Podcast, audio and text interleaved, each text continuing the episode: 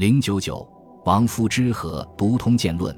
王夫之是清初重要的思想家和历史学家，因为他晚年定居衡阳石船山，所以学者称之为船山先生。他本人也自属船山遗老、一户道人等。王传山自三十三岁就开始他的隐居著述生活，从事著述四十年，对天文、地理、历法都很有研究，尤其精于经学、史学和文学。因为他大半生都隐居于湘西穷乡僻壤的深山中，不为外人所了解，其著述直到道光朝才被人发现，传播渐广，影响日益扩大。和顾炎武、黄宗羲并称为明末清初三大家。王夫之在史学领域内建树丰富，主要著作有《读通鉴论》《宋论》《永历实录》和《拓史》等。《永历实录》和《拓史》详细记载了南明永历政权兴亡始末，表达了对故国亡民的怀念之情。书中所载史实可补关修史书的缺漏，是清初私人著写当代历史的代表作品之一。突出的一点是《永历实录》。没有像传统的史家那样囿于成见，把农民起义领袖都称之为盗贼。凡是参加永历政权以及在西南地区坚持抗清的历史人物，王夫之都为他们作传。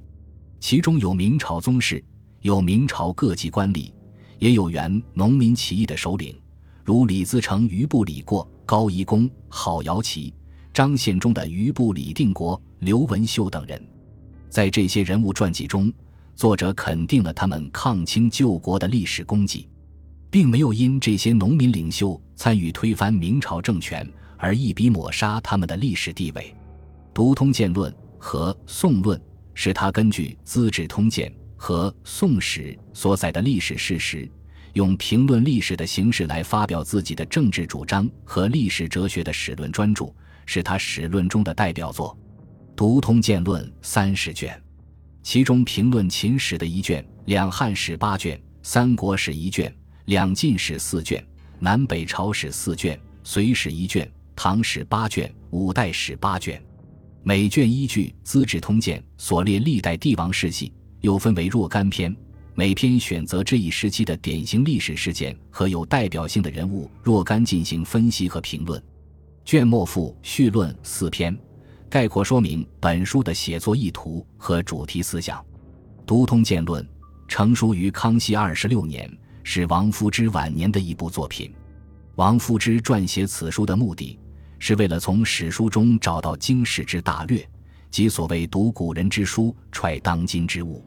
他运用朴素的辩证法和进步的社会进化史观，系统的分析。批判了从秦朝建立大一统帝国到五代十国分崩离析这千余年间各代封建统治者成败得失的经验教训，试图从中总结出治乱图存的道理。当时他是满怀着亡国的隐痛撰述此书，因此书中所选择的历史事例都是针对着明末清初各种政治流弊而发，例如。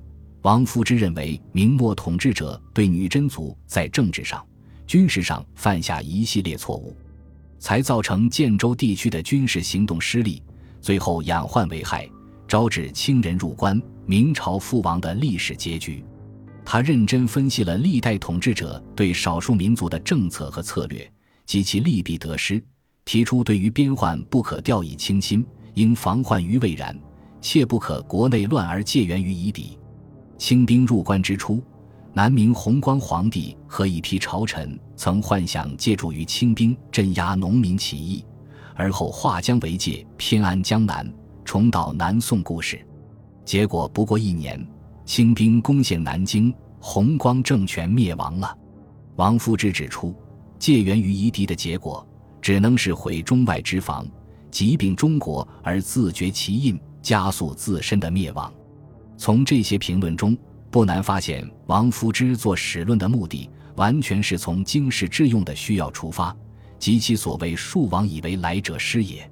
王夫之在分析历代治乱兴衰的原因时，反复强调选贤任能、重用人才的重要性。《读通鉴论》中有许多地方都表露出这种正确的人才观。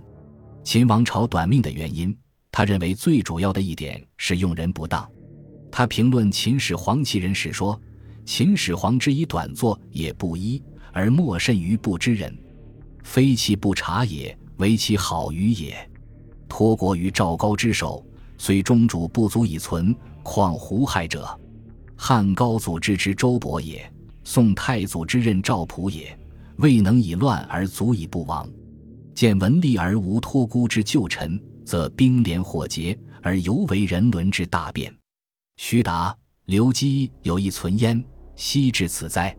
他还把曹操、诸葛亮和刘裕放在一起做比较，反复论证用人的重要性。他认为，一个政治家要想施展自己的才能，陛下有人而上有君。诸葛亮上非再造之君，下无分由之事，孤行其志，纵有雄才大略，最后也只能是鞠躬尽瘁，死而后已。而曹操能用人而尽其才，人争归之，这是曹操能够取得胜利的重要因素。所以，能用人者可以无敌于天下。